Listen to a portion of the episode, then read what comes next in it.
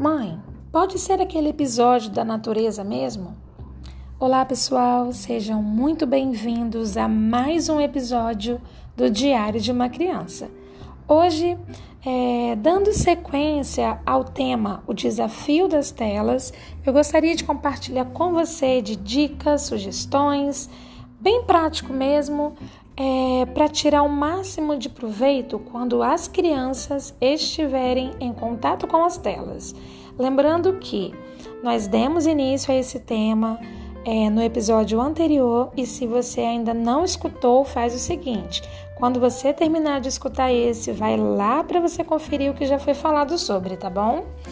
É, vamos lá, vamos recapitular algumas coisas importantes. Vamos lembrar que Lembrando que é importante limitar o tempo das crianças que, quando elas estiverem em contato com a TV, certo? É, celular, tablet, aí entra tudo, gente. Por quê? É, quando a gente fala em tela, inclui tudo. Inclui TV, celular, tablet, videogame, é, a tecnologia em geral, né? Então tá, o que, que é legal, que é o, é o ponto de hoje nesse episódio. O que, que é legal pensar para oferecer o melhor para a criança quando ela estiver em contato com as telas. Então, é importante nós respondermos as seguintes perguntas, ou refletir sobre elas, né? É, quando a minha criança está em contato com a tela, né? Com, com a TV, celular, eu vídeo, né? Eu conheço um pouco do conteúdo que meu filho assiste, ou melhor, nós conhecemos bem do que eles assistem, eu sei do que ele gosta, eu sei dos seus interesses. Outra questão, eu já assisti com ele o que ele tem se interessado no momento? Eu já parei um pouquinho para tentar, nossa, o que, que ele gosta? O que, que ele gosta de assistir? Por que, que ele gosta disso? Você já parou para perguntar ao seu filho, a sua filha, a sua criança o interesse deles? É, outra questão, você já abriu o jogo sobre as questões ligadas ao vício, muito tempo na TV? Você já parou para conversar sem ficar maçante, obrigando, mas tentar assim, trazendo assim, na real mesmo, conversar sobre a importância de fazer outras atividades que é que é importante para o nosso cérebro, que não dá certo ficar muito tempo assim parado ali vendo, passivo, né? Porque as crianças realmente ficam passivas quando elas estão em contato com, com a tela. É, aqui falando também de um conteúdo que não, que não seja legal, sabe, gente, para as crianças, porque existem muitos conteúdos que são ótimos para criança, mas mesmo assim precisamos estar atentos e com a questão do tempo, né? Que falamos no episódio anterior. Outra questão, você apresenta, nós apresentamos algo diferente para eles? Fica muito tempo no, na, no celular, na TV, mas eu apresento algo diferente, né?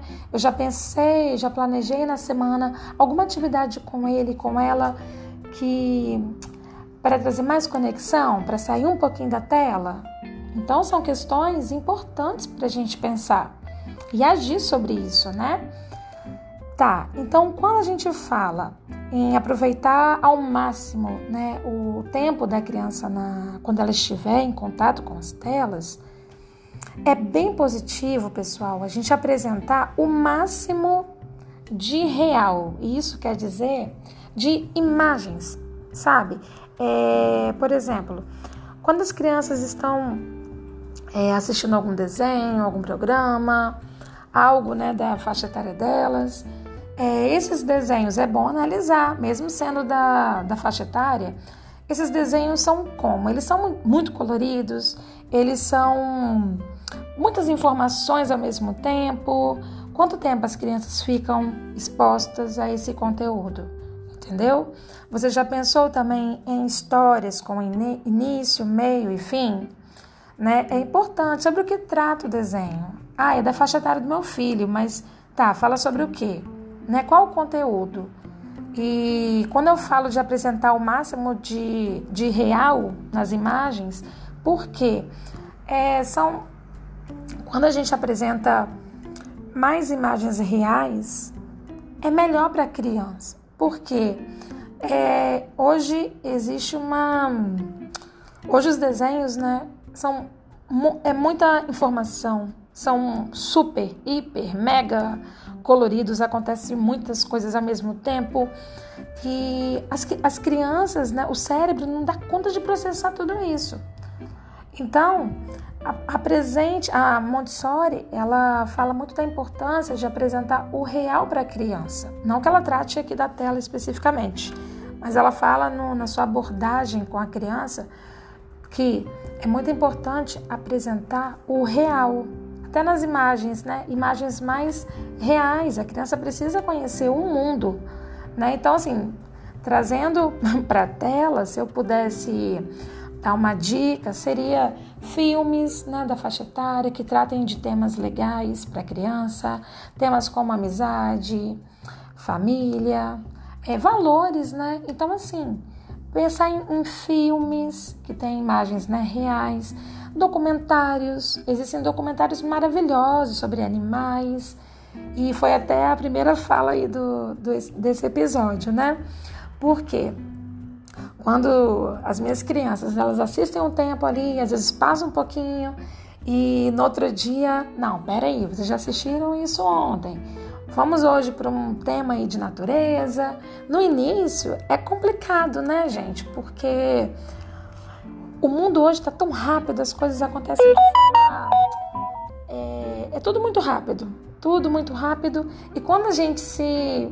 Quando a gente para um pouquinho e vê, às vezes, um documentário, um filme diferente, o nosso cérebro fica até meio que esperando mais, mais, ação, aquilo, e vai.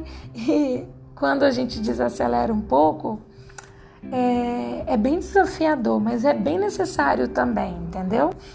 Apresentar é, o que for bom, o que for belo, apresentar conteúdos legais, informativos também para a criança. Claro, a diversão, o entretenimento, ele faz parte sim, né? Mas é importante quando a gente puder também assistir junto com a criança algo, algo que ela que ela goste muito. E isso poderia inclusive aproximar, né? A mãe com o filho, o pai, a família de forma geral. Então é isso. Vamos usar a, a tecnologia de forma é, potente, né? Então, é, você já pensou também em fazer uma chamada de vídeo com alguma família, assim, algum, algum familiar mais distante? É bem interessante também, um uso bem positivo, né, das telas. E então, é isso, pessoal. Essas seriam né, é, algumas das formas que eu pensei aqui né, para compartilhar com vocês. Seriam formas mais positivas para lidar com as tecnologias.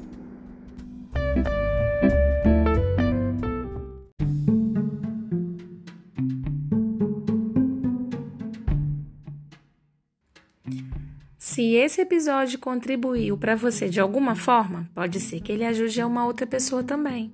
Compartilhe com mais alguém e aproveita para se inscrever e avaliar esse podcast. Se tiver alguma dica para temas ou sugestões, entre em contato comigo também pelo meu Instagram pontual Carolina ou pelo meu canal no YouTube Carolina pontual. Obrigada.